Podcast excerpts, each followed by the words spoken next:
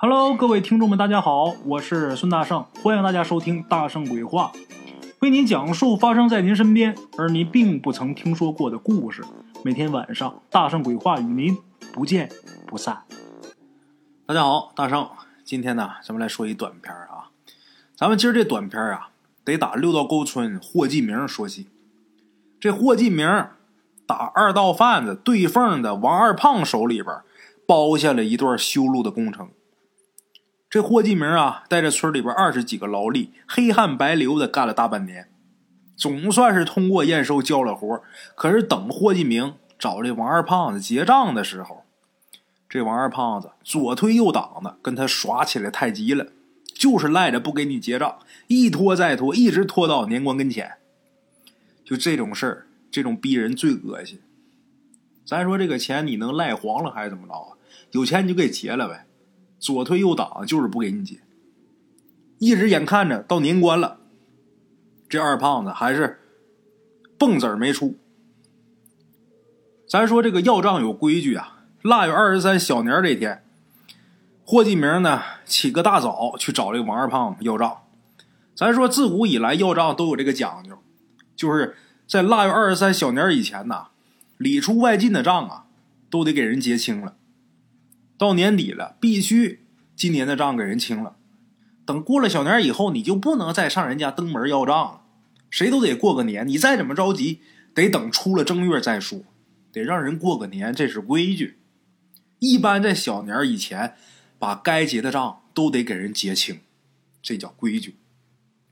可是这霍继明来到王二胖他们家要钱的时候，小年这天，看见他们家大门紧闭，铁将军把门。门锁的呢，人不在，跟左邻右舍一打听，邻居说了啊，说人家王二胖子带着老婆孩子到海南去过春节去了。霍继明这一听啊，差点没气背过气去，心说这村里边二十几个劳动力都眼巴巴等着我要钱回去，人家好过个年呢。这他妈狗操的王二胖子这一竿子撩海南去了，你这让我回去跟大伙怎么交代呀？没招。甭管你怎么生气，怎么来火，人家家大门紧闭，你找不着人呢。回家吧。霍继明无精打采的回家，回家的时候就看这二十几个劳动力啊，都眼巴巴在他们家等消息、等信儿呢。霍继明进门啊，勉强跟大伙打了一声招呼，然后转身就进了对面屋了。这些劳动力来要钱呢，一看这情形，也都知道这账是没要回来呀。得了，凉锅贴饼子，溜吧，回家了，走吧。等人都走了以后啊，霍继明他媳妇儿何子莲赶紧到对面屋来看看自己爷们儿。进屋一看，自己爷们儿在这个炕角那儿在那蜷缩着呢。何子莲赶紧回身呐，抱过来一床被子给他盖上了，然后说呀：“昨儿夜里边你一宿都没睡觉，今儿老早又起来了。”他们都走了，你好好睡一觉，好好补补觉。趁这空啊，我去前山三棵松看看金锁。过小年了，我给他放挂鞭，送碗炖肉。何子莲这话刚说完，就听霍继明嗷老一嗓子，把这背一掀：“你说啥？啊？你还嫌咱们家要账的少吗？你还去招那个讨债鬼去？咋回事呢？”为啥这何子莲一说去三棵松看金锁，霍继明就发这么大火呢？这金锁到底是谁呢？霍继明为什么管他叫要账鬼、讨债鬼呢？要弄明白这个事儿，咱得往前倒二十年来说。话说二十年前，这何子莲刚嫁给霍继明的时候，过门不到一年就生了一个大胖小子，可把这两口子给高兴坏了。这孩子一落草，霍继明就给起了一个名字，这孩子叫铁锁。顾名思义，就是要把这孩子给锁住。哎，可是这孩子出生后第七天，无端的就开始抽风。老辈子老话说“七天风，八天扔”，什么意思？那意思就是说，新生的孩子只要是在第七天上得了风、抽了风了，那就难保活命。弄不好，第八天就得扔出去了。七天封，八天扔。这孩子得病以后啊，何子莲呐，催着自己丈夫霍继明赶紧把村里边的赤脚医生给请过来给诊病。赤脚医生来了，给诊治也不奏效。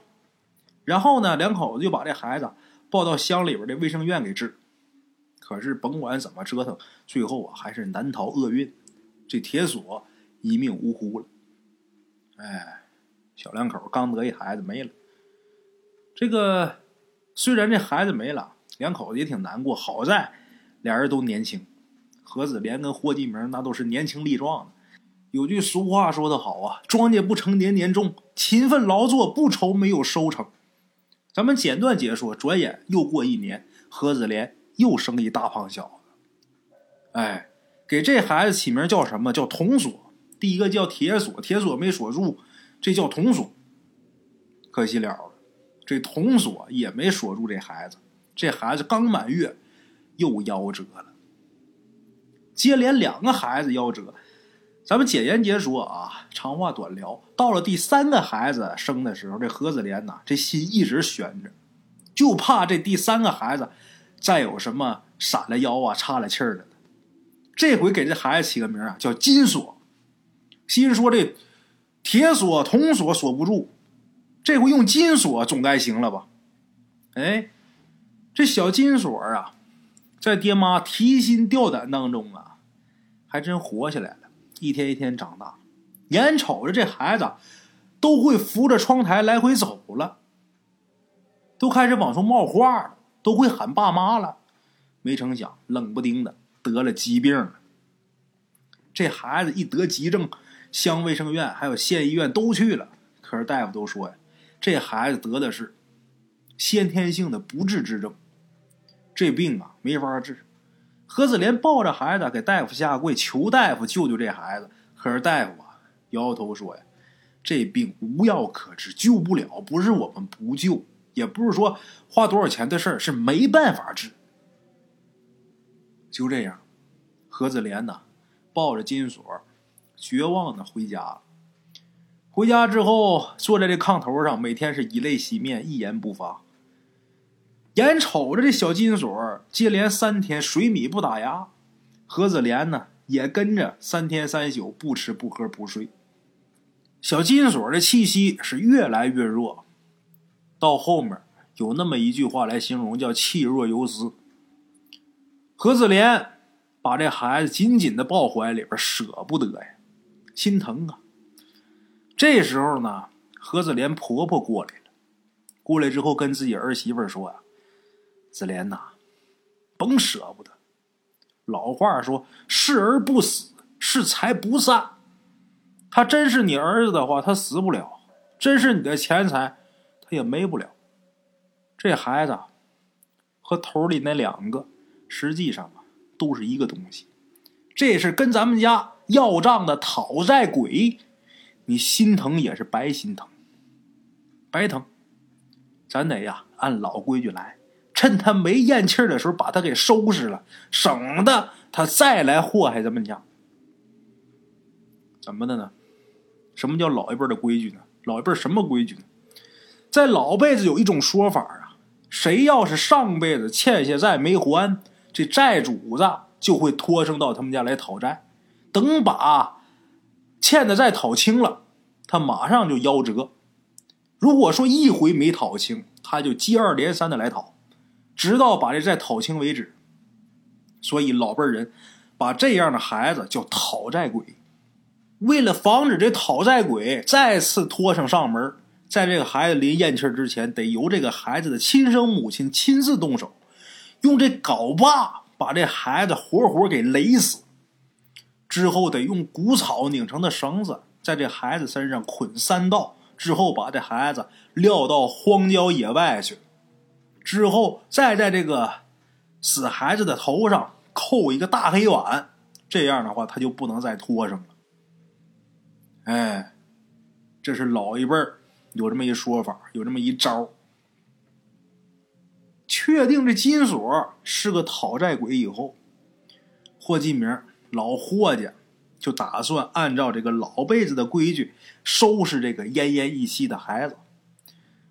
可是何子莲呐，他说啥都舍不得呀，舍不得就这么了断了这性命啊！更何况还让他亲手把自己的孩子给勒死，那是亲生骨肉啊，他能舍得？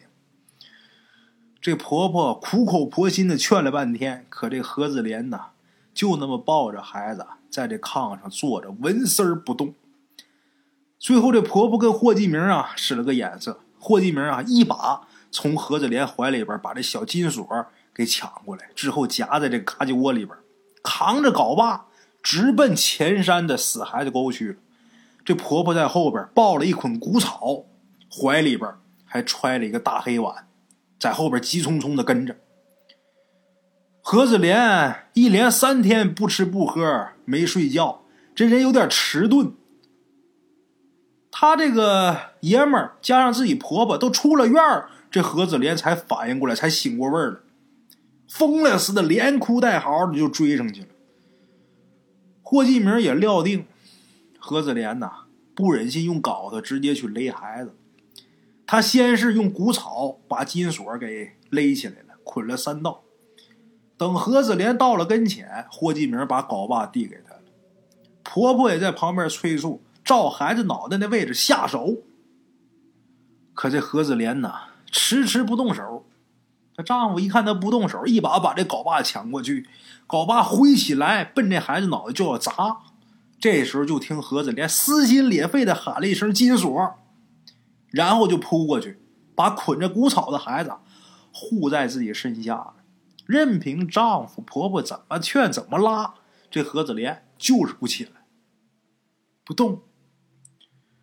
后来自己丈夫还有自己婆婆也只能做出让步，说不用这镐把把这孩子勒死了，让他自己断气儿，自生自灭。何子莲呐，一听这话才起身，亲自给金锁啊找个地方。何子莲一看附近呐有一个背风向阳的地方，这地方还长着连根的三棵松树，旁边呢还有一块能有锅台那么大的一块青石。何子莲呢把绑着谷草的小金锁啊给抱到了这三棵松树中间。何子莲呢坐在旁边那块大青石上，发愣，愣的都出神。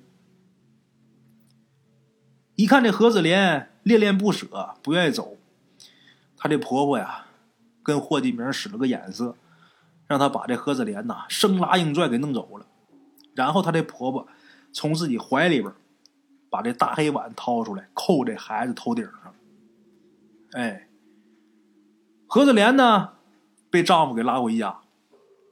回家之后啊，没多大会儿，不到一顿饭的功夫，就看天边那儿。起了乌云了，紧接着轰隆隆的来了雷了，哎，有雷声。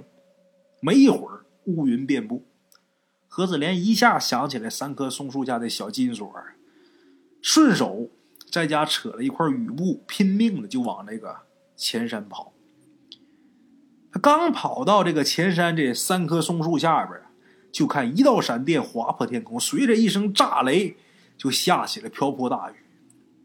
何子莲呐，头顶着这雨布，把谷草捆着的小金锁抱怀里边了，把这个扣脑袋这大黑碗也扔一边了，之后把捆金锁身上这谷草啊也给解开了。他捆了三道，何子莲呢解开一道，这会儿看这小金锁啊还有气儿。哎，简言杰说，雷雨当中，何子莲就这么抱着这小金锁，这么护着。等雨过云收，再看小金锁，这会儿已经断了气儿了。何子莲呢，这才重新给他放到这三棵松树中间，把那大黑碗呐放到这大青石上，然后跟这小金锁说呀：“你渴了呀，就拿它到山下那个水泉那儿去蒯水喝去。”啊，放这儿了，又哭了一通。简言杰说。打那以后啊，何子莲要是想这小金锁了，或者到这个前山上去捡蘑菇、刨药材的时候啊，他就会到这三棵松树下边，在这大青石上坐一会儿。逢年过节改善生活的时候，他都拿一份饭菜到这个前山放到这大青石上。大青石不是有个大黑碗吗？放这大黑碗里边。他说呀，这是给小金锁留吃的。哎，在此之间呢，何子莲呢，还真碰上过两回奇事有一回呀，在一个炎热的夏天，这何子莲呢来前山捡蘑菇，捡着捡着捡累了，就坐在这三棵松树下边这大青石上歇着。本来呀，那天特别热，旁边这个树叶啊纹丝都不动，一点风都没有。可是何子莲在这坐了一会儿之后我，就感觉啊特别凉快，身后有风吹。等他回头看的时候啊，就看这地上有那么一株鬼扇子。这鬼扇子是一种草本植物啊，长得有点像扇子。这种植物啊。呃，大多数都长在坟地里边，所以叫鬼扇子。何子莲回头一看，有那么一株鬼扇子，在那不停的啊上下摇晃，给他扇风。何子莲心里边一惊啊，他心想，这肯定是小金锁给妈妈扇扇子。还有一回啊，他到这个山前刨药材，那天也是天热，中暑了，直接就晕倒在这个山里边。在他朦朦胧胧、迷迷糊糊的这时候，就看有一小孩端着一碗水到他跟前，一个劲儿的喊说：“妈妈喝水，妈妈喝水。”他当时啊，也真是渴的不行了，咕咚咕咚把这一碗水喝了半碗。喝半碗之后，这人呐就精神了。清醒过来之后啊，一看眼前根本就没什么孩子，可是呢，自己眼前这大黑碗，他可看明白了。这就是小金锁死那地方放的那大黑碗，这碗里还剩半碗水呢。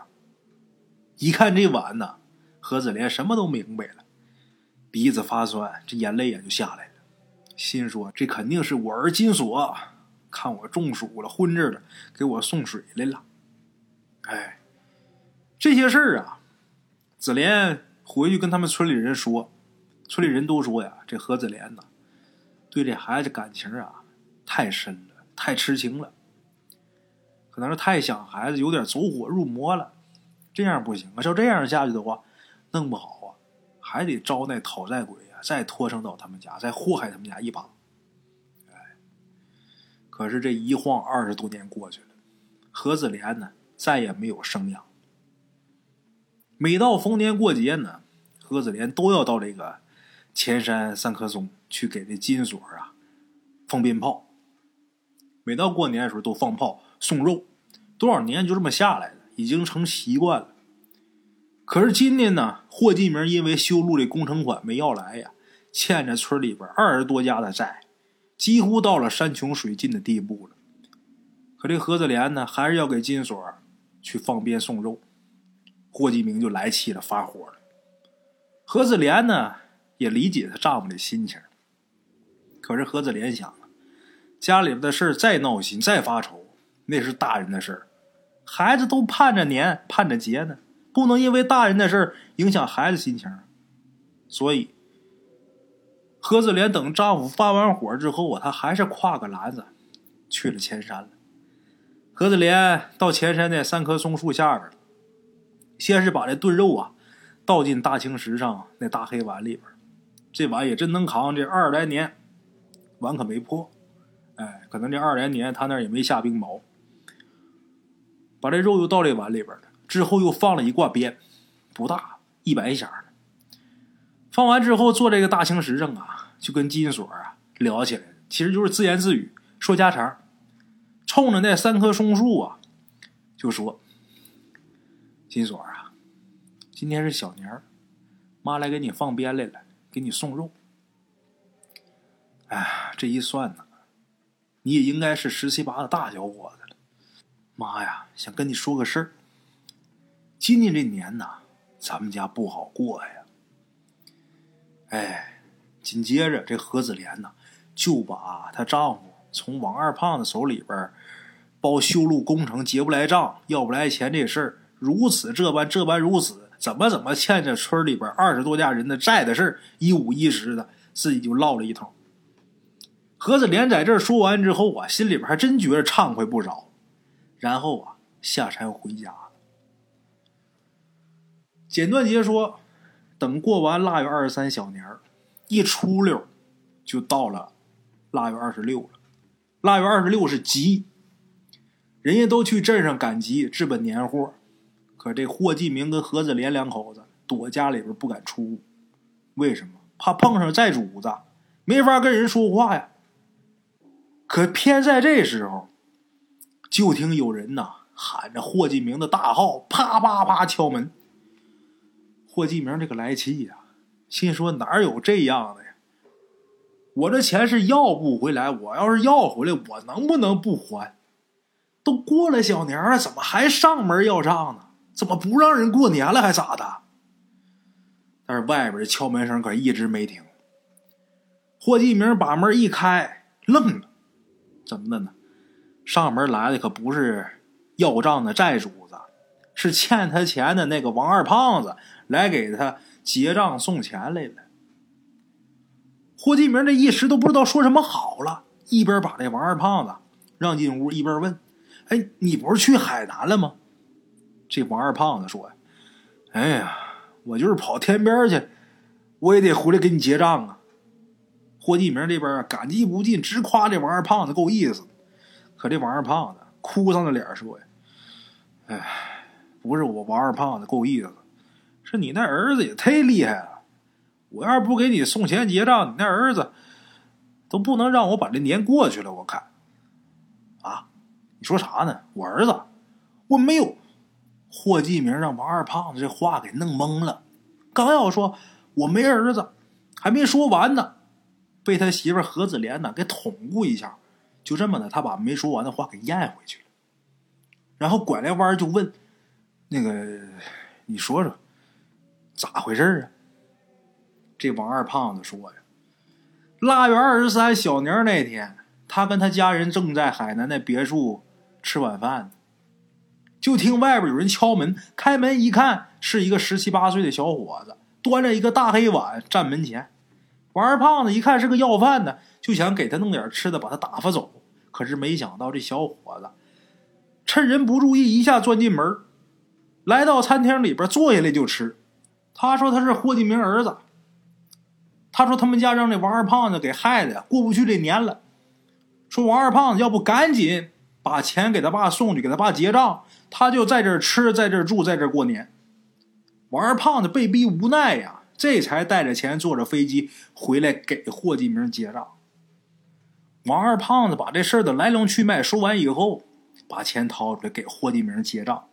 把账结清之后啊，又打这皮箱里边掏出一大黑碗，然后说：“来，你儿子说了，说我给你们结完账以后，让你们两口子在这大黑碗的碗底上啊，都摁个手印我拿回去交给他，他验证无误以后啊，他才能走，才能不闹腾我。来吧，摁吧。”霍继明跟何子莲俩人听王二胖子说这事儿的时候啊，就跟听《聊斋》似的。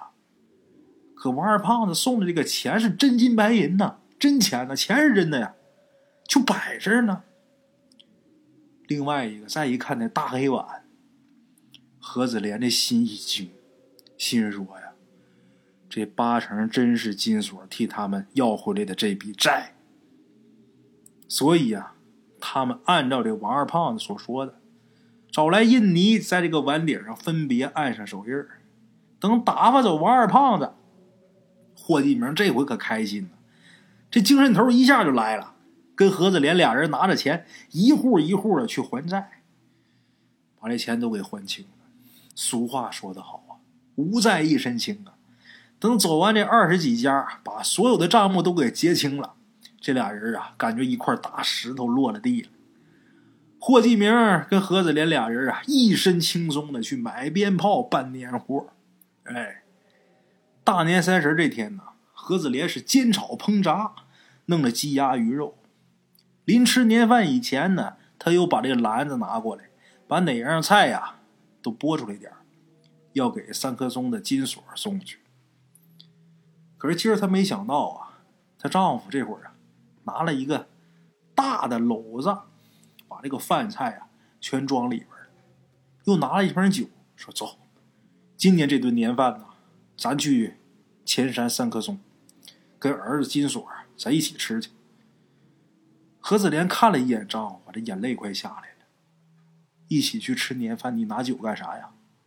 咱金锁不喝酒啊。嗨，一小不会，长大了还不会。霍继明的眼睛里边啊，也有泪水，但是能看出很自豪。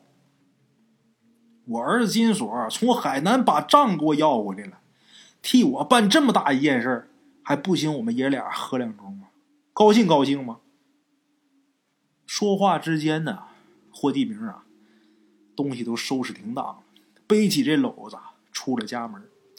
何子莲随后啊，拿着鞭炮锁了家门，跟丈夫一起直奔前山而去。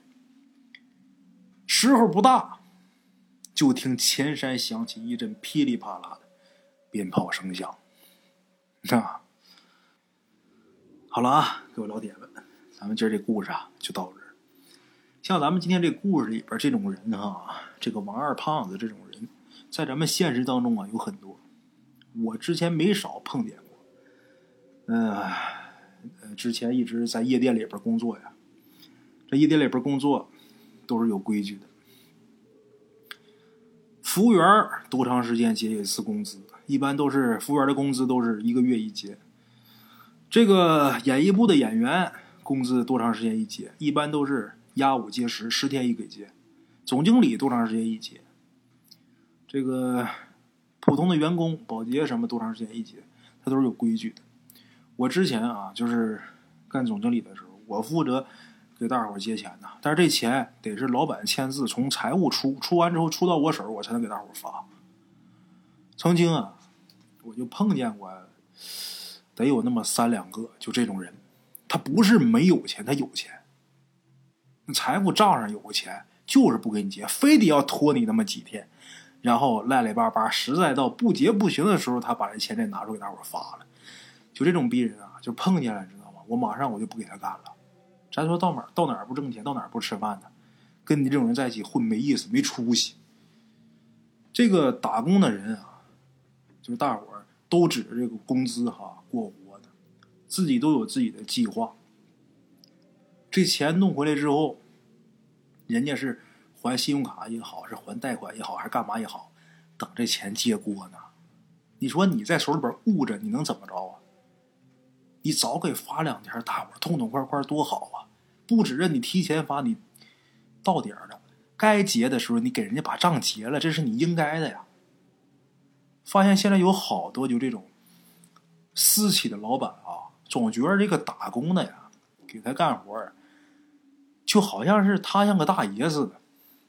人家干这活就应该拿这钱，你凭什么到时候不给人钱？他还好像应该应分似的。有这种逼人特别多，我特别讨厌这种人。这个员工那些小孩我当时就看着啊，有那种等工资的，就等着今儿发工资，赶紧还那个什么花呗啊什么的。哎，他明明有钱就不给你发，就是心里边等着发钱发，结不到手这个钱，钱发不出来的时候，你不知道那个人的心里边得有多熬头，心里边多难受。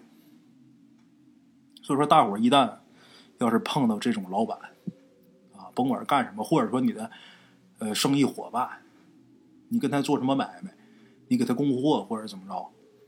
他如果说有钱不给你就，给你拖着，就这种逼人，你就不用惯着他，你知道吗？这个钱你就不要挣他的钱，不给他干，啊，不跟他合作，不跟他做买卖，那到哪儿还不挣钱吃饭呢？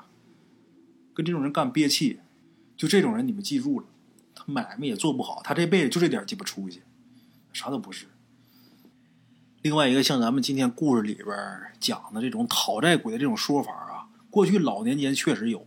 也真有那么干的，我之前故事里边也讲过，也真有心狠的那爹娘啊，一镐把把这孩子脑袋给敲碎了，真有。但是那都是过去老年间，现在你这么干，那等于杀人，那是谋杀啊！得了，今儿这故事啊就到这儿，咱们明天同一时间搭上鬼话不见不散啊！间的茶楼，人影错落。用声音细说神鬼妖狐，用音频启迪人生。欢迎收听《大圣鬼话》。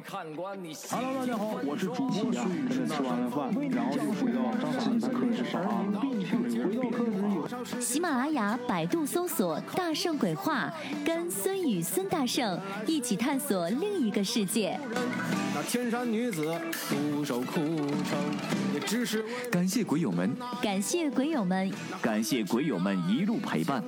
大圣鬼话，见字如面。欲知后事如何，且听我下回分说。